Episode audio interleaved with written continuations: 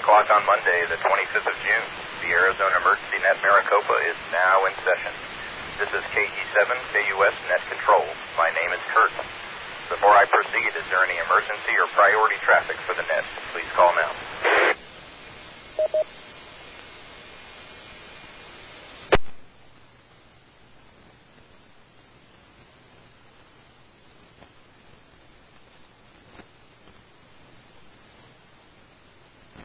Nothing heard.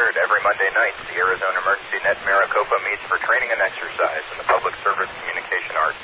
Someone has to be ready. This net is dedicated to addressing that challenge. The Arizona Emergency Net Maricopa also activates during threats or emergencies affecting Maricopa County. So when trouble strikes in Maricopa County, tune here. This net is an activity, not a separate organization. We don't recruit people from their chosen organization, so go join the public service organization of your choice and come here to learn, skills, and exercise your equipment. All are welcome here. The only requirements are a radio, a license to use it on the net, and an interest in using both for the benefit of others. We expect to make mistakes and learn from them. Old grumps and sorry attitudes don't belong here. This frequency is hereby designated a can-do, how-to zone. This is KE7 KUS Net Control.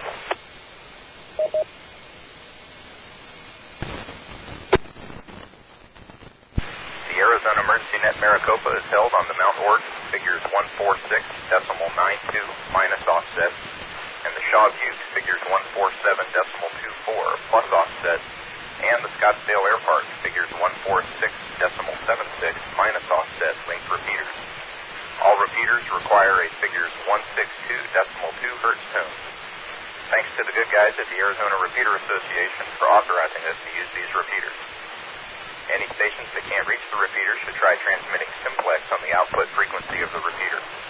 Wait for the repeater to stop transmitting before you transmit. Any stations that can hear someone that net control cannot hear should notify me with the word relay.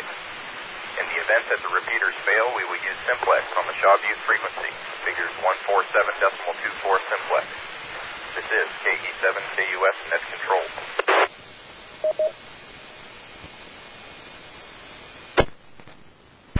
Tonight, I need a volunteer for alternate net control. Alternate net control copies check-ins with me and keeps notes, informs me when I double with someone, and is available for special assignments. Alternate net control will assume net leadership if I cannot continue. Do we have any volunteers tonight for the alternate net control position? Please call now.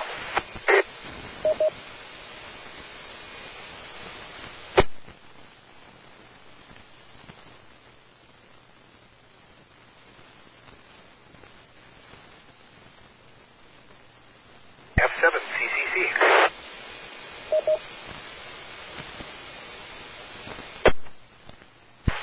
KF7 CCC. Uh, thank you, Andrew. I'll uh, send you the email over here uh, quickly. Uh, please uh, give me a call and confirm that uh, you received it. Uh, please assume the tactical call sign alternate net control. Assuming tactical alternate net control, and I'll give you a call when I uh, get the message. KF7 CCC.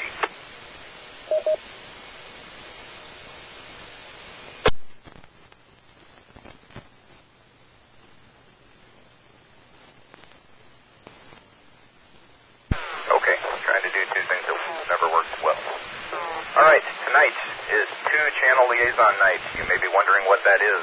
Monsoon season is upon us, and we're all very eager to receive some precipitation. Any precipitation might be good at this point. Is it in the forecast? No? Well, that's all right. It's not going to stop us from being ready. When the proverbial spam hits the fan, we know to tune here to the Shaw Butte or Mount Ord repeaters. But many of us are Skywarn spotters and will tune to the Skywarn repeater on South Mountain.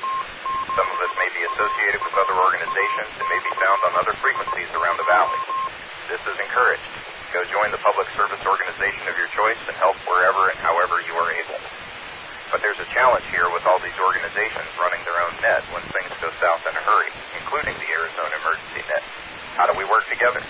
How do we share information to utilize the specific strengths of each organization? This is the role of a net liaison.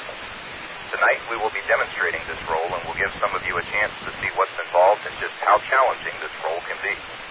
This is KE7 KUS Net Control.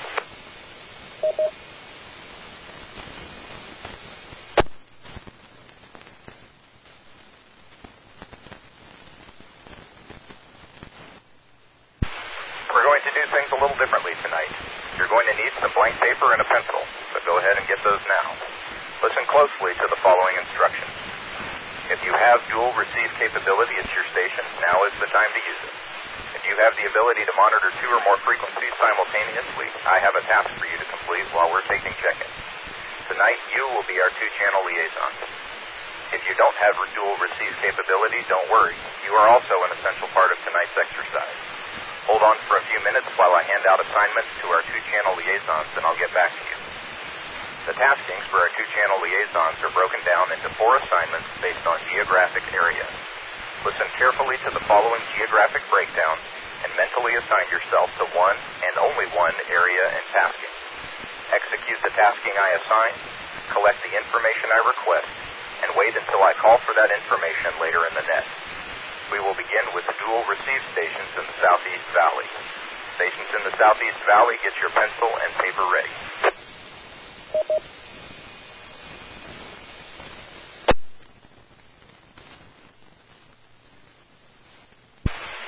Stations in the Southeast Valley near Williams Gateway Airport.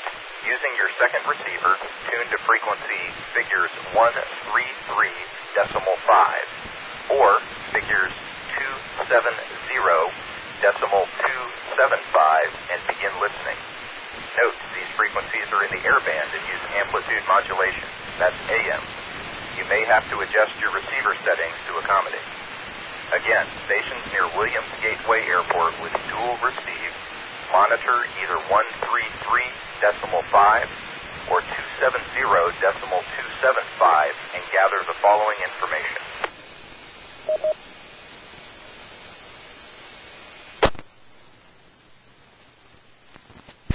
I need to know the time the automated playback was recorded, the current wind at Williams Gateway Airport, the sky conditions at the airport, the temperature at the airport, and the airport density altitude.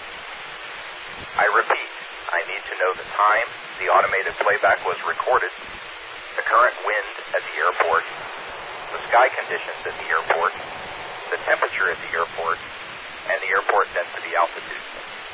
Bonus points go to any station which collects the requested information while also maintaining an accurate count of the number of non-dual receive stations that check into this net. Now that you have your assignment, stand by. Do not execute your assignment until I direct you to do so.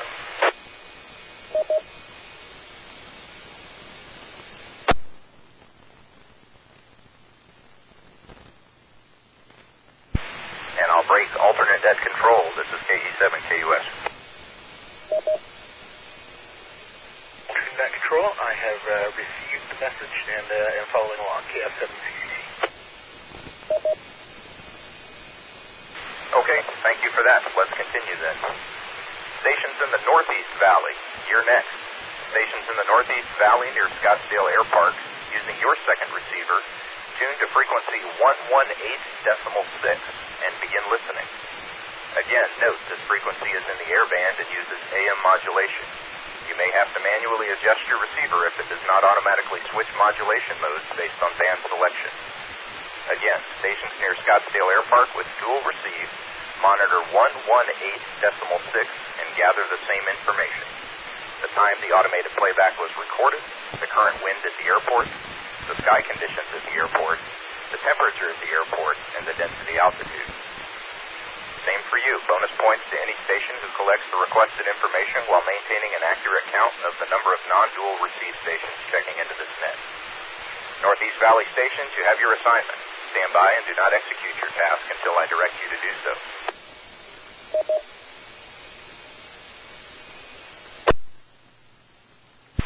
Stations with dual receive capability in Central Phoenix near Sky Harbor Airport. Tune to frequency 127 decimal 575 and begin listening. Collect the same information for me. Time, wind, sky conditions, temperature, and density altitude. Once you have the information, hold on to it and I'll ask for it later in the net. Again, bonus points to any stations who can tell me how many non-dual receive stations check into this net. Stand by in Central Phoenix and wait for my directions to execute your task.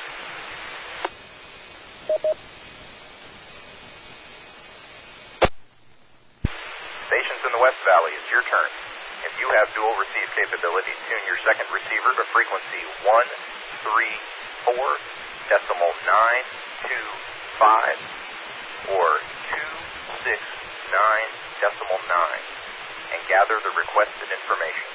Time, wind, sky conditions, temperature, and density altitude. Again, those frequencies are 134 decimal 925 or 269 decimal 9. West Valley Station, stand by for my direction to execute your task.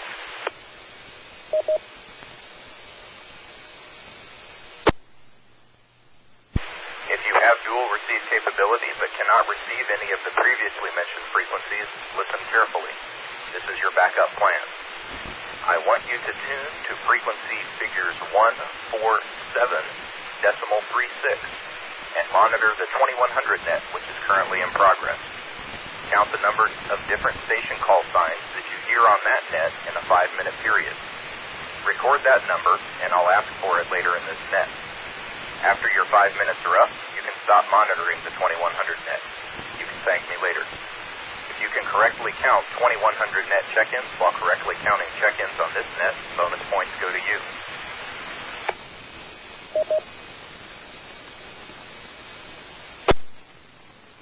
All dual receive stations with tasking assignments, you are now directed to begin monitoring with your second receiver and recording the requested information. Again, all dual receive capable stations with tasking assignments, you are now directed to begin monitoring with your second receiver and recording the requested information. This is KE7 KUS net control for the Arizona Emergency Net Maricopa.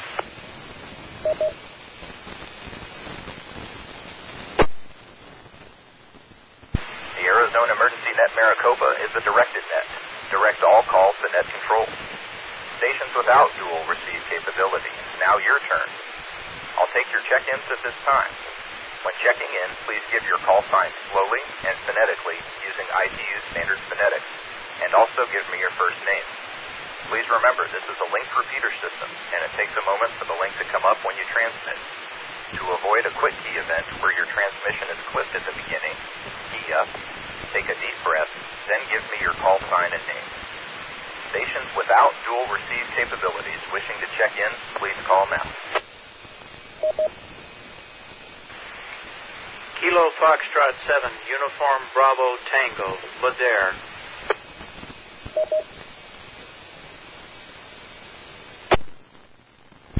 Kilo Zero, Bravo Tango, Bob.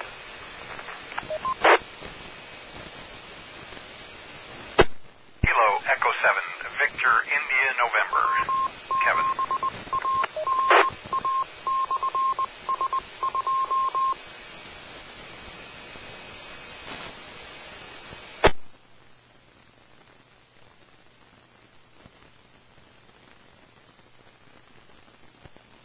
Kilo Foxtrot Kilo 7, Foxtrot Oscar 7, Juliet India, Papa, Victor, Quebec, Richard.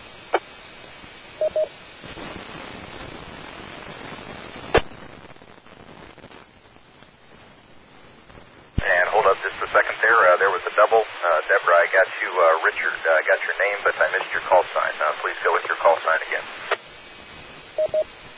Kilo Foxtrot 7, India, Victor, Quebec, Richard. Okay, thank you for that. And let's continue with check-ins. Any stations without dual receive capability, uh, please call net control at this time.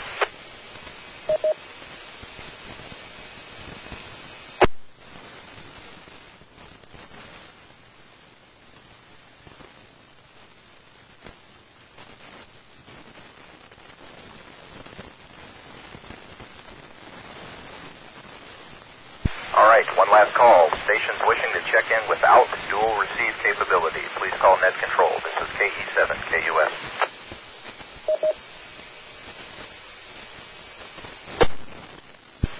Kilo Charlie Zero, November, November Tango, Randy. Kilo Foxtrot 7, Mike Mike X-Ray, Adam.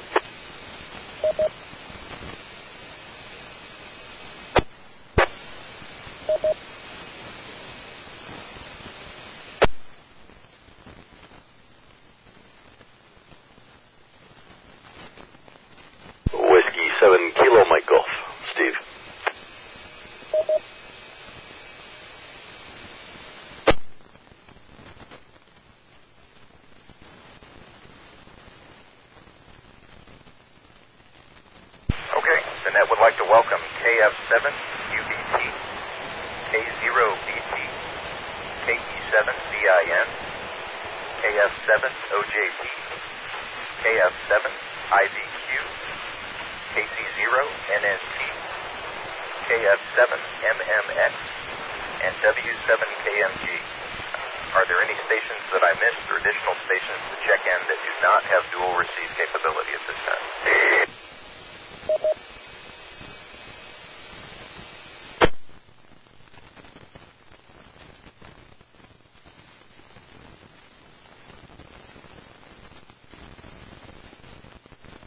Okay, hearing nothing, I'll now begin to take check-ins from our dual receive capable station. Don't quit monitoring your assigned frequency. Check in while continuing to monitor both receivers. Again, call signs phonetically using ITU standard phonetics and your first name. Dual, dual receive stations, please check in now.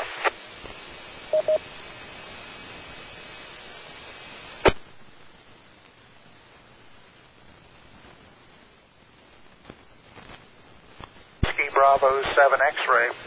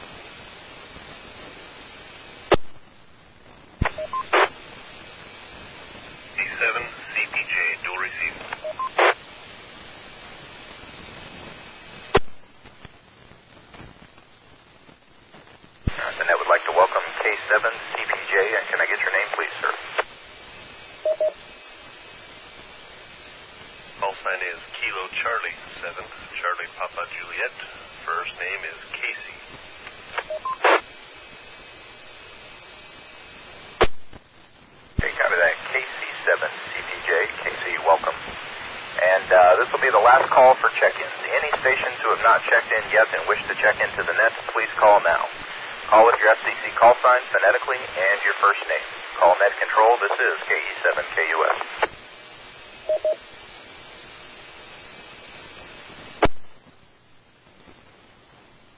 Seven Echo Delta Tango. ULW. Name is Ed.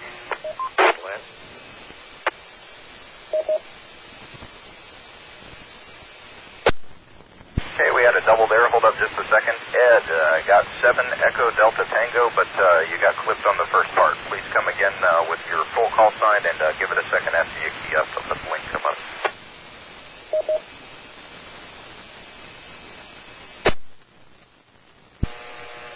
My apologies for the fast fingers. It's Kilo 7 Echo Delta Tango.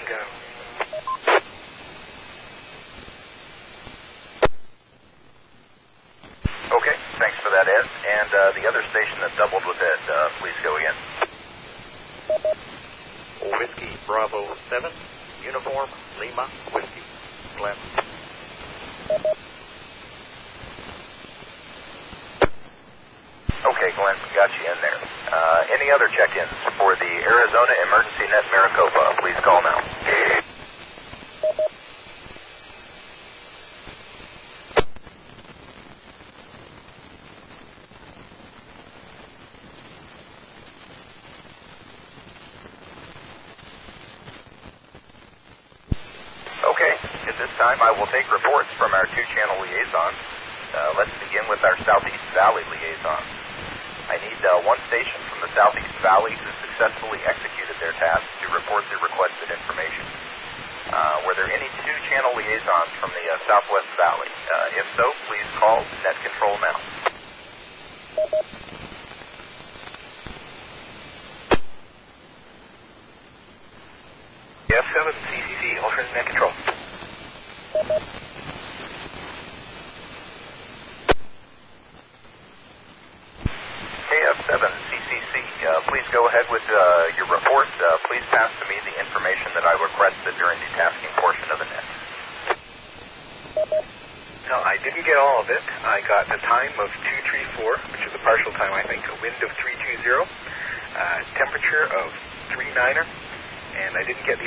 members, and uh, I heard that there was a, uh, a date at the airport that air, uh, aircraft should watch out for. KF7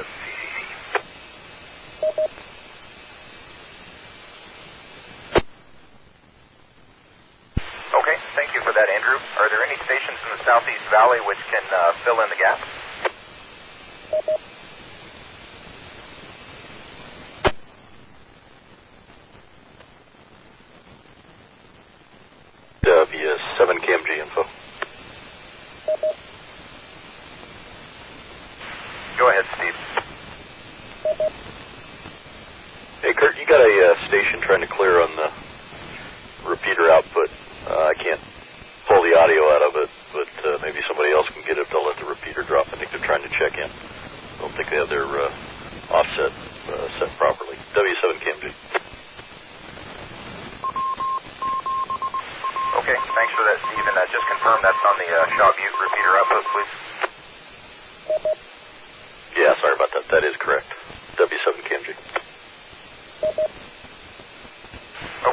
applause for that. Are there any stations out there that can relay? This is KE7 KUS Net Control.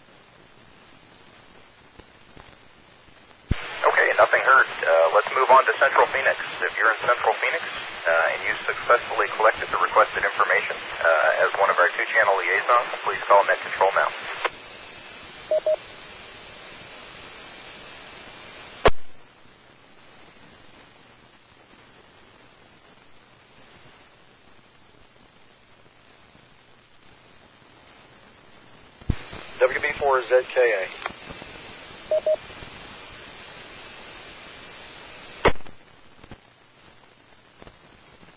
WB4ZKA, go ahead, Mike. Kirk, it's not for lack of trying.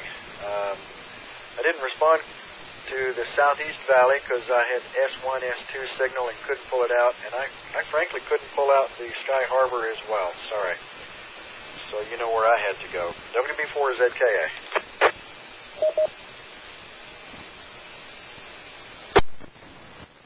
Great, Mike. I've uh, made a note, and we'll get back to you here in just a minute. Uh, sorry about that, but uh, thanks for your honesty. All right, uh, nothing from Central. Let's try the West Valley. Uh, did anybody in the West Valley uh, copy uh, the requested information? If so, call Net Control now. Uh, this is Kilo Foxtrot 7, November Lima X-ray. Name is Todd. Late check-in, and I have information for the West Valley.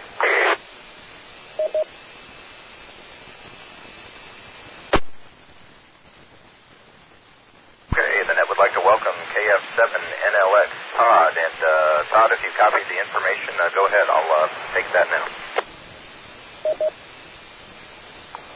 Uh, information time is 0355 Zulu. Wind is 260 at 5. Sky condition is clear below 12,000 feet. Temperature is 36. Density altitude plus 4082. KF7 and NLX.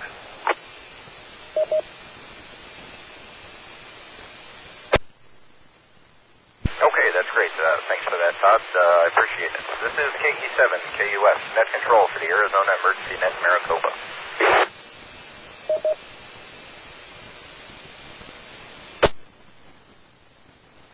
All right, let's talk a little bit about what just happened. My purpose tonight was to give you a limited exposure to the uh, two-channel liaison role, which is a critical role in many disaster communications. A good two-channel liaison can create significant synergy across organizational or geographic boundaries. At best, a bad two-channel liaison simply consumes valuable bandwidth while with useless or unnecessarily repeated information. At worst, he or she can cause enormous amounts of confusion and misinformation, which can lead to loss of resources and even loss of life. Now that we've identified the importance of a net liaison, it's time to dig into some specifics. I want to tailor the discussion tonight into three main areas. Net liaison equipment and mechanics, net control usage of liaisons, and the net liaison mindset. If you were a net if you were a net liaison tonight, we want to hear from you. Feedback from your experience will serve as a tutorial to the rest of us, so don't be shy. If you have any questions during this discussion, please ask them. Here at Anmar, the only stupid question is the one you don't ask. Trust me, if you're thinking it, there's probably a dozen, dozen other folks on the net also thinking it. Ask away. You may have noticed that for tonight's tasking, I assigned our two-channel liaisons to monitor frequencies that lie outside the amateur band. This was done for a reason. Many times, the two-channel liaison may be required to use his or her equipment to interface with other public service agencies or organizations. Amateur emergency communications are often a small part of a much bigger picture, and that's important to remember. Many of us often forget that our radio gear will often allow us to monitor a wide range of frequencies outside the amateur band.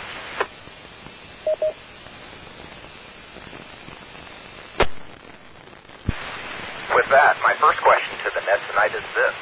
What are some of the other public service organizations that we can monitor using most amateur VHF and UHF handhelds or mobile transceivers? Uh, any station that uh, can list public service organizations receivable on our equipment, uh, please call Net Control. This is KE7KUS.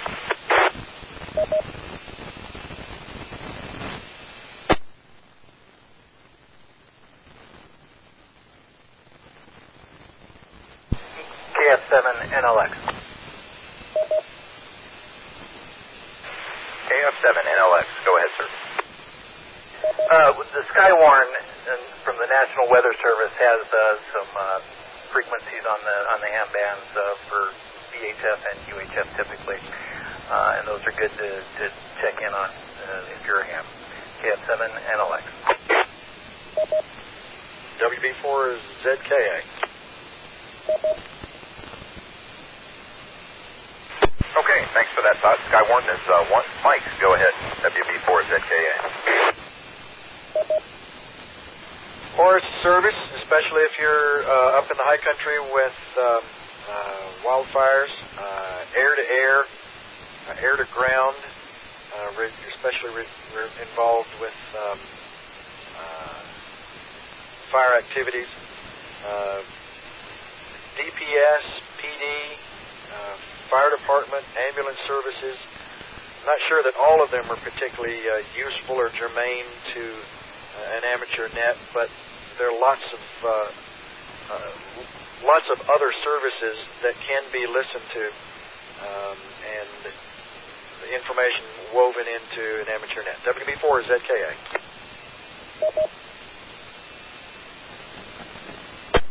Okay, thanks for that, Mike. Uh, that's good. Uh, any other public service organizations uh, specifically that we can monitor uh, that anyone can think of using our regular VHF and UHF amateur transceivers? Please call Net Control.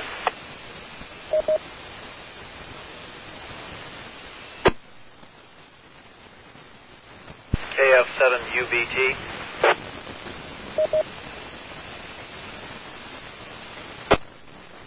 Ladair, go ahead, sir. Well, uh, we can also monitor the airport and traffic and uh, what's going on there. How important it is to us, I'm not sure, but we do have that capability. KF7UBT.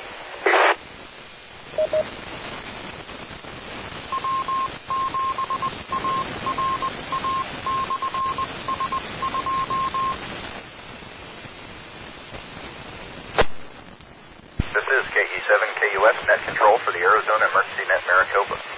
Okay, that's good. Thanks for that, Ladair. Yes, as, as has been mentioned, many of the frequencies that we can monitor may or may not be useful uh, in, in amateur service. However, many times in an emergency, you don't know that you need to monitor a frequency uh, until you know that you need to monitor a frequency.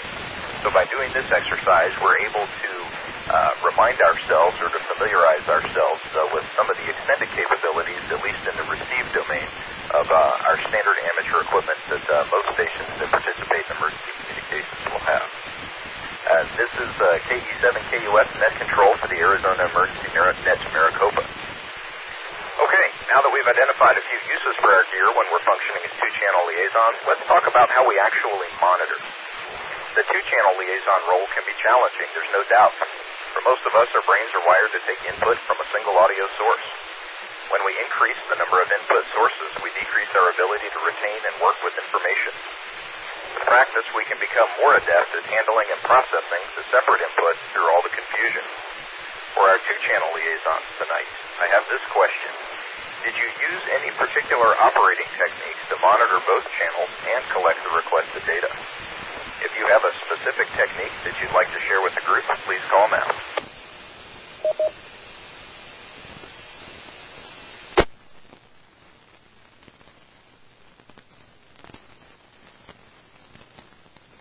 KF7NLX. Okay, go ahead, Doug. Okay, thank you, Kurt. Um, what I was doing, I've got the headset plugged into the HT, uh, tuned into the, the Luke uh, uh, channel, and then I was listening to you on my base station. That way I could hear a little bit of each by uh, functioning the volume up or down. KF7NLX. Okay,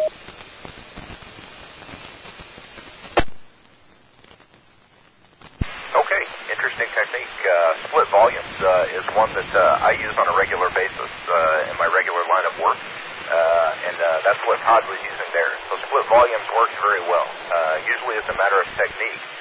When I use split volumes, I make the volume on the channel that contains the more priority information a little bit louder. That way I'm able to hear uh, which channel communications come in on. Uh, if two microphones are required, I can pick up the right microphone, uh, and then I can talk on the correct channel. Uh, making the priority channel a little bit louder ensures that uh, I can hear uh, what I would uh, consider the priority traffic. Are there any other techniques out there for monitoring two channels to collect uh, data as a net liaison? Please call net control.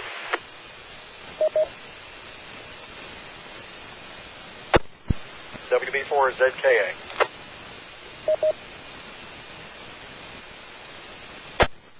Mike, go ahead, sir. Spatial se- spatial separation, and I'm not using the the Alabama pronunciation of that. Spatial separation. One channel is on uh, an external speaker, the other channel is on the internal speaker, and they're separated by about 18 inches or so. That that allows me to uh, uh, essentially focus my attention one place or the other at almost equal volume settings. WB4 is ZKA.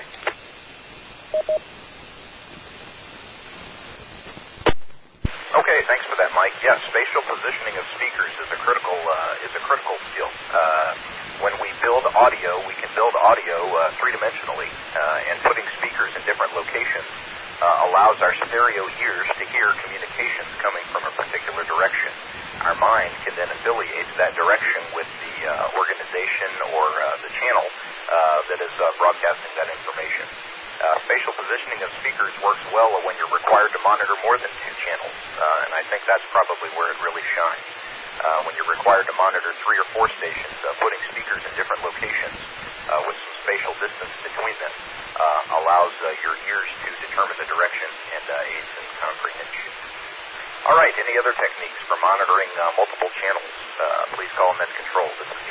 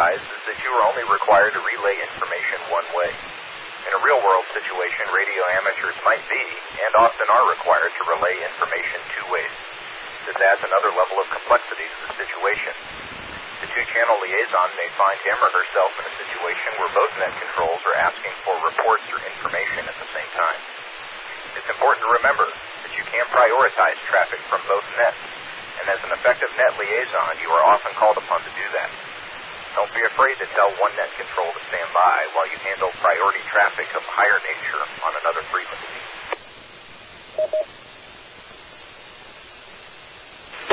For my non-dual receive stations tonight, you may not realize it, but you were critical to tonight's training. You provided the audio which forced our two-channel liaisons to stretch themselves to prioritize and balance. Your check-ins were representative of the normal traffic that often goes on on a radio channel during emergency conditions. By directing our two-channel liaisons to count your check-ins in addition to collecting their tasked information, they had to prioritize your communications versus those on the other channel.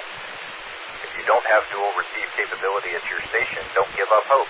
There are still a number of ways you can practice the skills needed to be a two-channel liaison, even with only a single receiver. Can anyone on the net name some training techniques their single receive stations can use to develop their two-channel skills? Please call Net Control.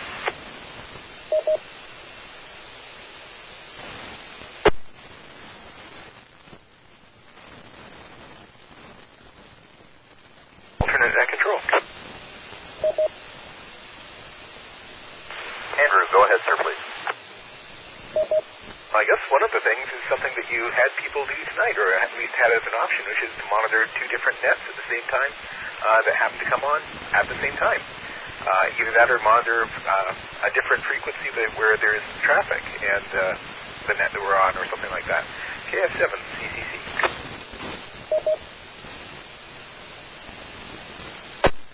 Okay, good point, Andrew. Uh, one of the things that we can do, uh, if we have a single receiver, is practice uh, alternating. Some receivers have a VFO A and a VFO B, and uh, in using that, we can switch rapidly uh, between two different nets, uh, even though we may only have a, a single receive capability. Uh, so without uh, necessarily two-channel receive, we can quickly switch between two channels. Are there any other techniques that we can use uh, during training uh, to develop two-channel skills with a single receiver? stations, please call Net Control. This is KE7 KUS.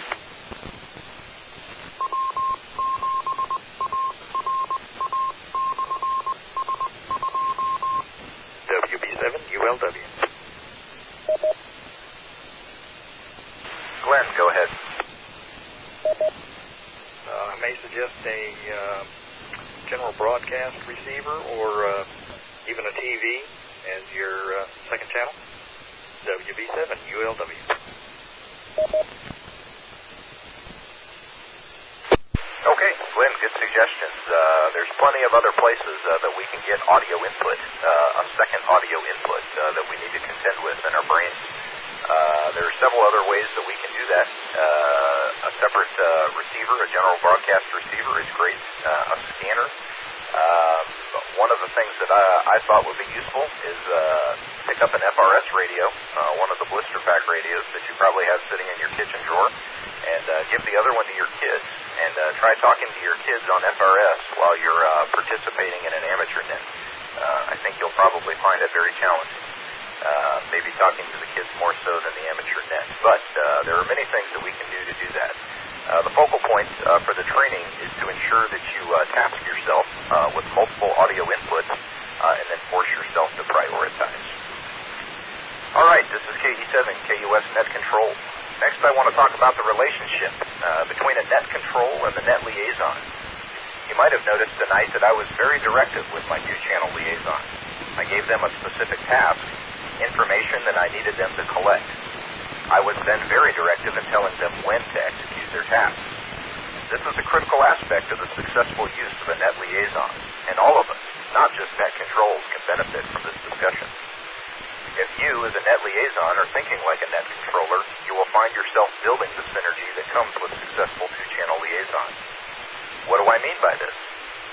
Are there any stations on the net who can share an experience they had as a member of an emergency net where a two-channel liaison caused confusion or in some other way detracted from the net? If you have a story you'd like to share, please call now.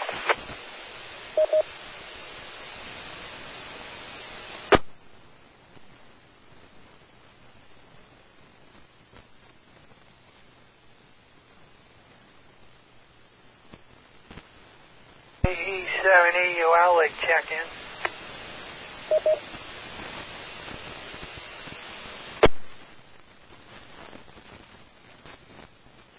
And that will acknowledge KE7 DUL. Welcome, Travis.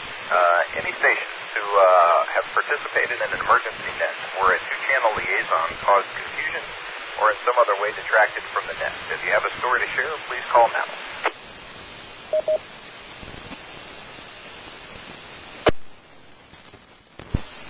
LRW. I'm not with this net, but I have used a situation that you're uh, discussing with a dual band Kenwood in my mobile. The uh, I'll back to you.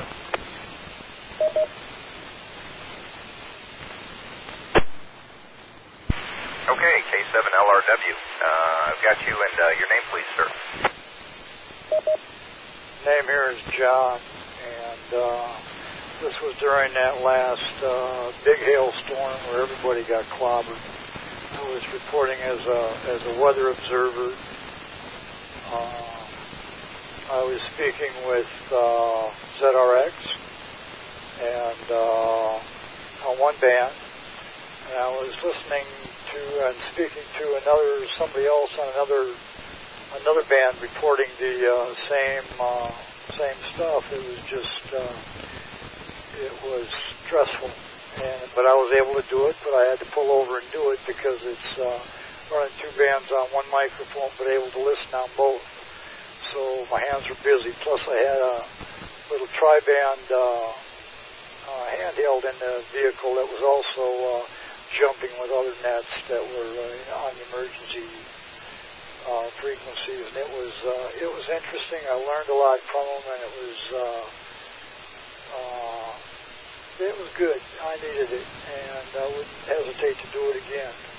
Uh, at the house here, I use a dual bander, and I was talking earlier to a gentleman that that's all I've ever had are dual banders with the uh, two meter and 440. And what's nice about that is I can uh, hear it on my uh, HT or on my scanner and I can tune into to the any of the ten frequencies that the fire department and ambulance uses when they pass down a particular code to a particular uh, uh, frequency and monitor it that way. And it's just it's real interesting. It's part of my favorite part of my hobby.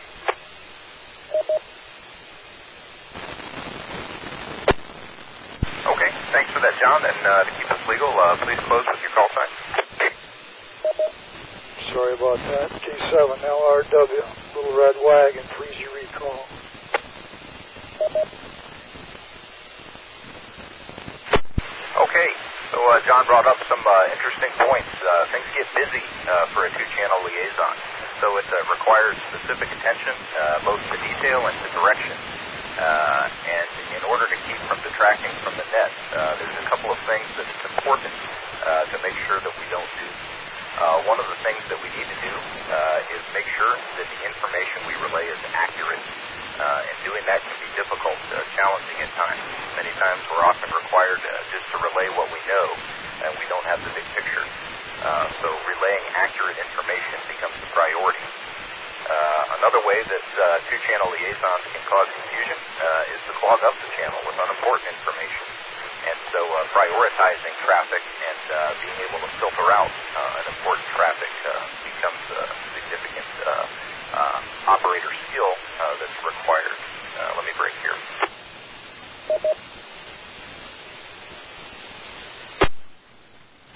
From the net control perspective, being directive with a net liaison is the recipe for success.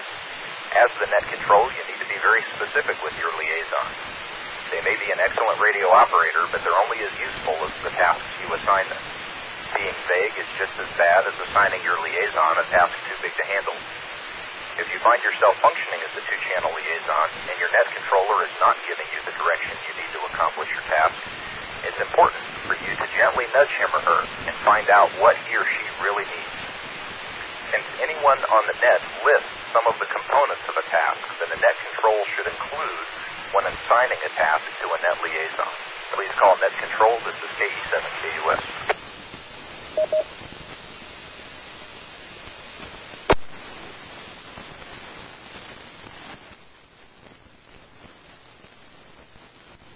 Turn in that control. Andrew, go ahead, sir. Well, just going down what you gave us, you gave us uh, where to tune, uh, the information that you needed, and uh, when to do that. So we didn't take off right away and do that. Uh, I think that's about all I can think of, but uh, maybe I missed some. KF7CCC.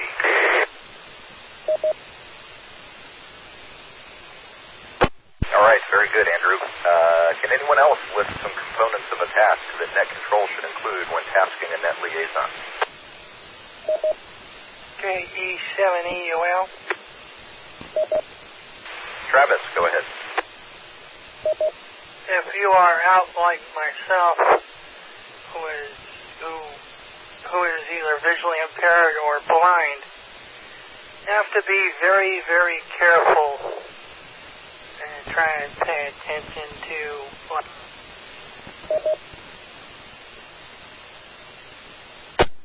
that reason being uh, safety and not wanting to get hurt.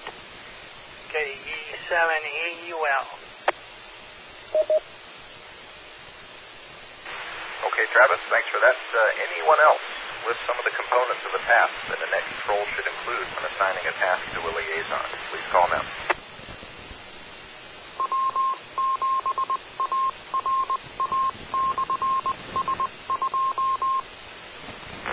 WB4ZKA.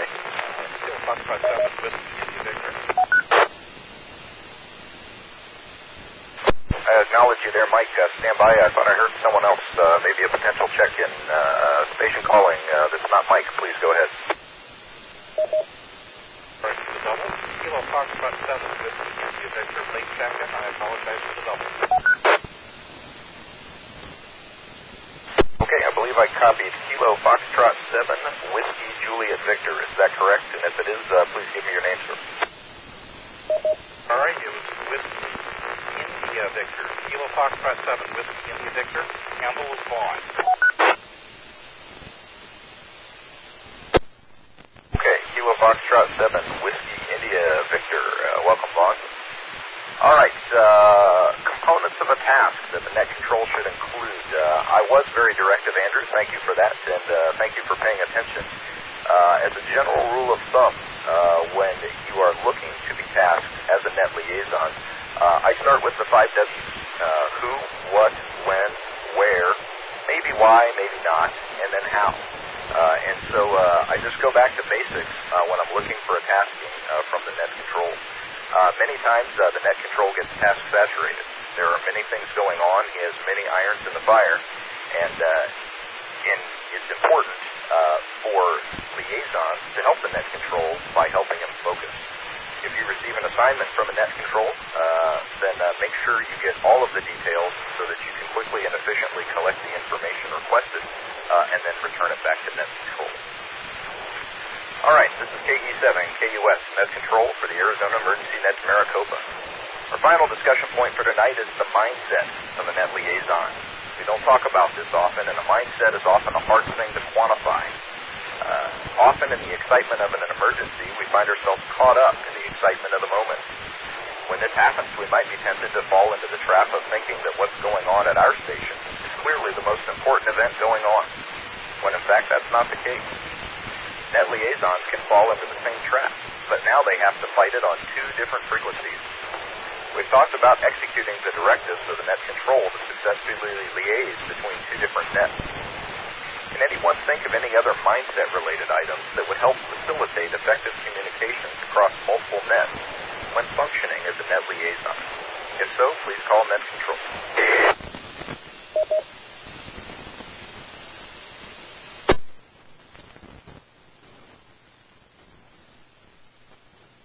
Alternate net control.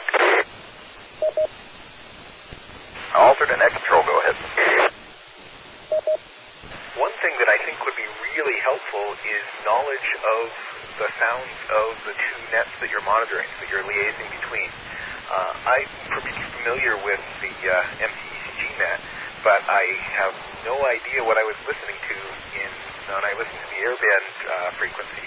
And I think if I had known better the format that it was sending out and uh, the information it gave out when and where, uh, kind of uh, what it sounded like in general, then I would have been more effective at getting information from that net. And I guess that also uh, means, you know, uh, if you know what a net sounds like, you know when you can turn the volume down and uh, not listen to someone uh, repeating information that they've already given that you have, or you know if you know what the net sounds like in priority status versus status.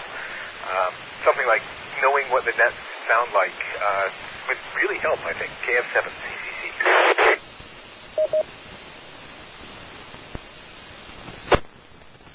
All right, Andrew, thank you for that. Uh, that's an excellent point, and that was my intent with uh, formulating the uh, exercise the way that it was done tonight. Not only did I want to send our two-channel liaisons uh, out of the regular amateur bands for their tasking, but what I wanted to do is potentially immerse them in a communications environment in which they might not normally find themselves. Uh, Andrew, you hit the nail on the head. Uh, many times we find ourselves as a liaison working with other agencies, and maybe they have a different lingo, maybe they have different abbreviations, maybe they have different protocols for communications than we do. Uh, familiarity with those protocols is absolutely important, and as Andrew said, it can very much uh, affect our ability to successfully execute uh, as a net liaison. Uh, many times uh, in a crunch, when there's a large volume of communications going on, uh, familiarity uh, makes the difference between success and failure uh, in being an effective net liaison. All right, thank you for that, Andrew. Anyone think of any other mindset-related items that would help facilitate uh, effective communications when functioning as a net liaison? Please call Net Control. This is KE7 KUS.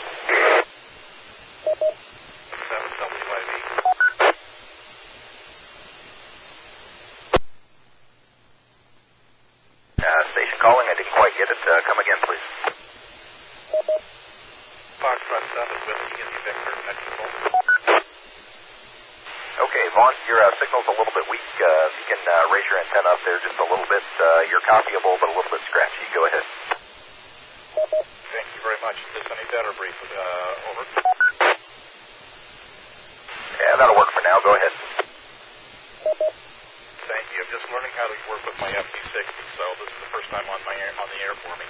Uh, two, two items. One, uh, the uh, uh, from a little, little bit earlier point, uh, your rules of engagement, ensuring that you that you, you, define the task and you release people, but you also uh, control when people brought, uh, reported back to you when it was time for various releases and things like that. I don't remember hearing that uh, uh, brought up. And secondly, is the uh, our sites such as Radio Reference, which I believe is out on the uh, uh, the internet, uh, good uh, opportunities to find out where other possible uh, uh, uh, frequencies or stations that we can monitor uh, and use for uh, input, like you were asking earlier, a, uh, a useful input.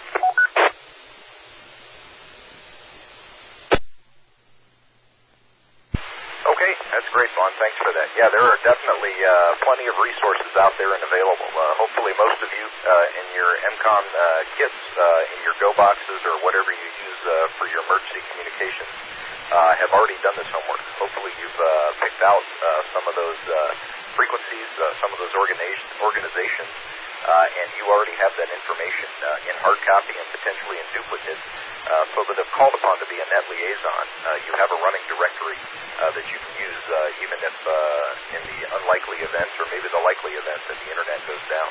Uh, so uh, having uh, having a preparedness mindset, uh, being ready to jump in, uh, often uh, makes the difference between a successful net liaison and uh, one who struggles.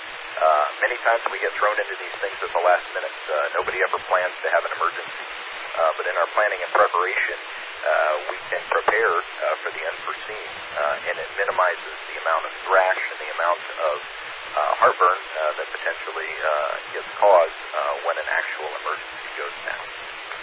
All right, uh, one more time. Can anyone else think of other mindset-related items that would help facilitate effective communications when working as a net liaison? This is KE7KUS Net Control. Comment KE7EUL. Go ahead, Travis. I just wanted to say, those kind of things usually hit like a ton of bricks. Uh, KE7EUL. WB4ZKA. Okay, go ahead, Mike. Kurt, not exactly uh, clear which direction you're headed, but as you've been asking this question, I've been rolling it over in my head. Um, I have found that the mindset when I'm when I'm put in position of uh, multi-channel liaison is I have to cultivate calm, um, removing distractions, um, and and settling my my mind and the, the cadence of thinking so that I'm not in a frenzy. I, I find that personally I'm much less effective when I've gotten myself spun up. Um, WB4 is ZKA. KF7HGJ.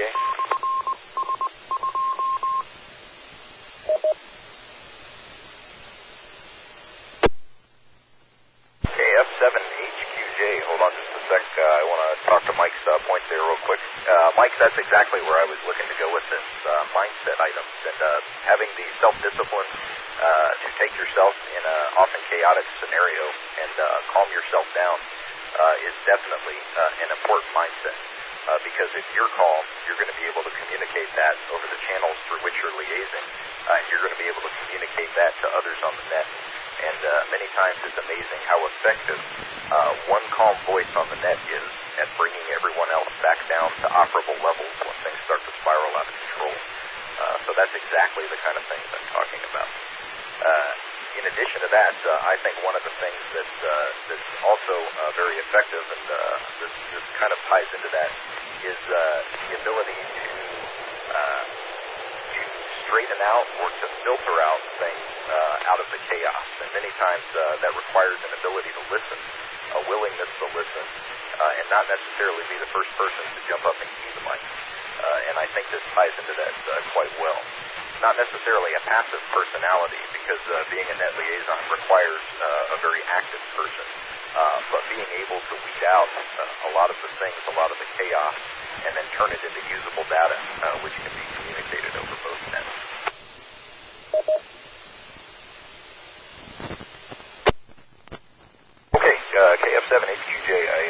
In there. Go ahead with your comment. Yeah, King Foxtrot 7, Henry uh, Golf Juliet. Uh, yeah, I just was basically seconding your motion uh, there that uh, whoever's talking on the frequency is going to set the tone for their frequency. And we see this time and time again on public safety channels. If we have a very spun up dispatcher, the officers or firefighters will be spun up as well. So uh, definitely some good points tonight. Okay, great. Thanks for that. And I was just going to mention that if you ever want to see this in effect, uh, spend some time listening to a uh, police dispatcher, either your local law enforcement or a DPS dispatcher. Uh, they uh, often sound uh, cool and calm on the radio, and uh, I've heard a couple of times, and if you listen long enough, you will too. Uh, when situations start to spiral, uh, a calm dispatcher can make the difference. Uh, net liaisons is the same. All right, uh, that's going to wrap up the discussion for tonight. Uh, in summary, I'd like to say this: two-channel liaison operations are challenging. Tonight we heard, tonight we heard and experienced this firsthand. We might not be able to change the way our ears are wired to our brains, and that can present a challenge. But we have heard of ways to handle the confusion and to cope with the chaos. We have also seen that this is a skill we can use and practice every day. Though it might take practice to implement this talent when everything hits the fan. All stations are encouraged to practice their two-channel liaison skills. After all, the next monsoon storm might be right around the corner, despite the best efforts of the weather guessers. Uh, are there any other questions or comments about tonight's topic, two-channel liaison? Please call Net Control now. K7 LRW, John. Okay, John, go ahead.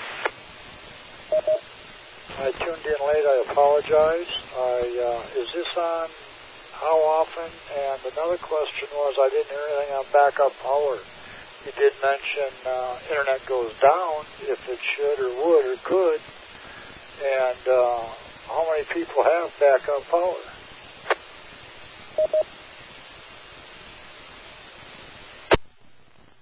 Okay, thanks for that, John. Now, to answer your first question, uh, this net meets every Monday night at uh, 9 o'clock p.m., uh, either on Shaw Butte, uh, 147.24, or on Mount Ward, uh, 146.92. Uh, Scottsdale Air Park is also linked in at uh, 147.76, I believe it is. Uh, so that's uh, this net will meet uh, every week. Uh, we have, you're in luck. We have uh, discussions on this net periodically about, specifically about just the topic of backup power. Uh, so stay tuned. Uh, you can uh, visit the MR website. Uh, we have on there, I believe, uh, Mike, you can correct me if I'm wrong, but a list of upcoming net topics. Uh, if not, we can probably get one up there, but uh, backup power is uh, definitely on the list. So uh, stay tuned and uh, come back and visit us, and we'll be sure to cover that. All right, any other questions or comments about uh, the two-channel liaison topic? WB4 ZKA. Uh, there's the correction. Go ahead, Mike. Yeah, we we'd actually don't currently have future uh, topics listed, but that wor- really wasn't the point of uh, uh, my ping. Um, as a practical note, um, when we activate, usually for storms during the monsoon seasons, uh, we deliberately assign individuals for uh, to liaison in one direction only. Uh, two direction is is brutally hard, as you've pointed out. Uh, you do this in your business, in your work, uh, but for the rest of us who, um, uh, who who don't have that kind of experience, when we when we activate, for instance, from here to Skywarn to liaison, we'll assign one person to from this net to listen to Skywarn and bring traffic from there here, and a separate station to listen here and move uh, appropriate traffic uh, that meets the criteria from here to the, in the other direction. Uh, both stations are assigned; they know exactly which direction they're working, and it reduces the workload to each of them a lot. WB4 is ZKA.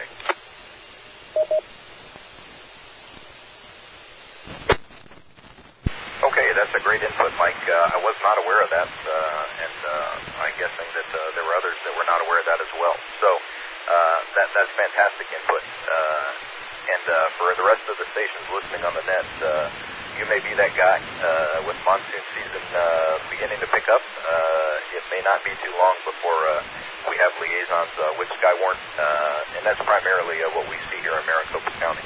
So with that, uh, be at ease. Uh, you don't have to do the two-way liaise uh, because, as Mike said, that can be brutal, and I don't know if there's any better word to describe it than that.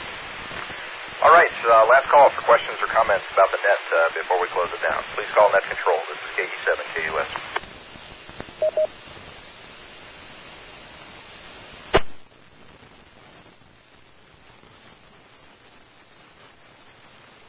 Okay, stations wishing to learn more about this net or the exercise can uh, visit us on the web at www.aen-mar.org.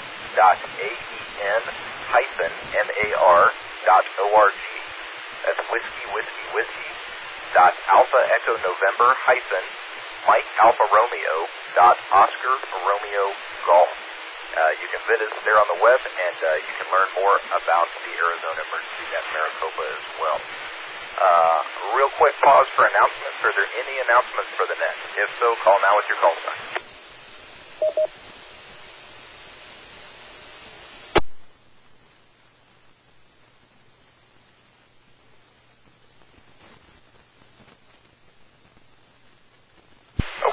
we'll meet on these repeaters next Monday evening at 9 o'clock.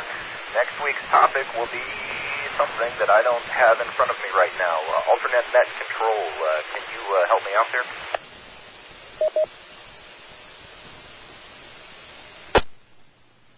Oscar 2, I'm looking it up right now. Sorry about that. KF7CCC. WB4ZKA. Mike, go ahead. Thanks for that. Well, the the topic, uh, at least the, on the calendar that I have, and Andrew can always adjust and, and change it, is uh, spring cleaning. Well, okay, it's past spring cleaning, so it's summer cleanup. It's time to look at, at batteries and flashlights, um, to service wet cell batteries, uh, to to clean the dust off, to make repairs, to reflect on what didn't work well last year, and um, maybe make improvements or get other equipment. A little bit of document filing and um, cleaning up mag mag signs, all sorts of things that that uh, we need to do at the end of public service season and before the uh, monsoon season overtakes us. I don't know the who be leading. WB4 is ZKA.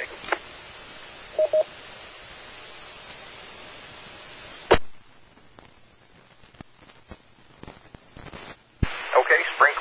Thanks for that, Mike. And uh, it just dawned on me, I forgot to ask you uh, exactly how many check-ins did you copy uh, from the 2100 net? Go ahead. Well, I copied three. Uh, yep, three, and they weren't uh, check-ins per se, but uh, we're giving reports. Uh, uh, once I finished struggling trying to uh, to copy um, the the ATIS reports, gave up on that. They were already past the check-ins. WB4 is ZKA. Okay, great. Three. Thanks for that. Uh, I'm sure you got some great stories out of that. All right, uh, Andrew, uh, alternate net control. Uh, did you uh, come up with uh, who's going to be hosting the net next week? Go ahead. Yeah, Mike had it exactly right. It's spring cleaning, although it's not spring anymore. And uh, Rick K7TJ will be the net control. KF7CCC. Okay, everyone, uh, tune in next week. Uh, Rick will walk us through uh, getting ready for uh, monsoon season, which is uh, starting to pick up. If you've looked south the last couple days, the build-ups are starting. It makes for a great time here in the summer, just when you got tired of dodging snowbirds. All right, my thanks to Andrew, KF7CCC, my alternate net control. He was a trooper. Thank you, Andrew. I appreciate your uh, help and support tonight. Uh, I will uh, get with you after the nets and uh, figure out what you need from me as far as uh, the net reports. Uh, so stand by. Uh, don't go anywhere. Uh, we will need an alternate net control station next week. You've seen what this entails tonight. If You think you might be interested? Uh, contact one of the net managers or the net control for next week. Uh, we talked about Rick already. Let him know you're interested. Or be ready to volunteer when this call is made next week. Uh, so be thinking about that. Uh, I'll ask the question, are there any volunteers for alternate net control next week?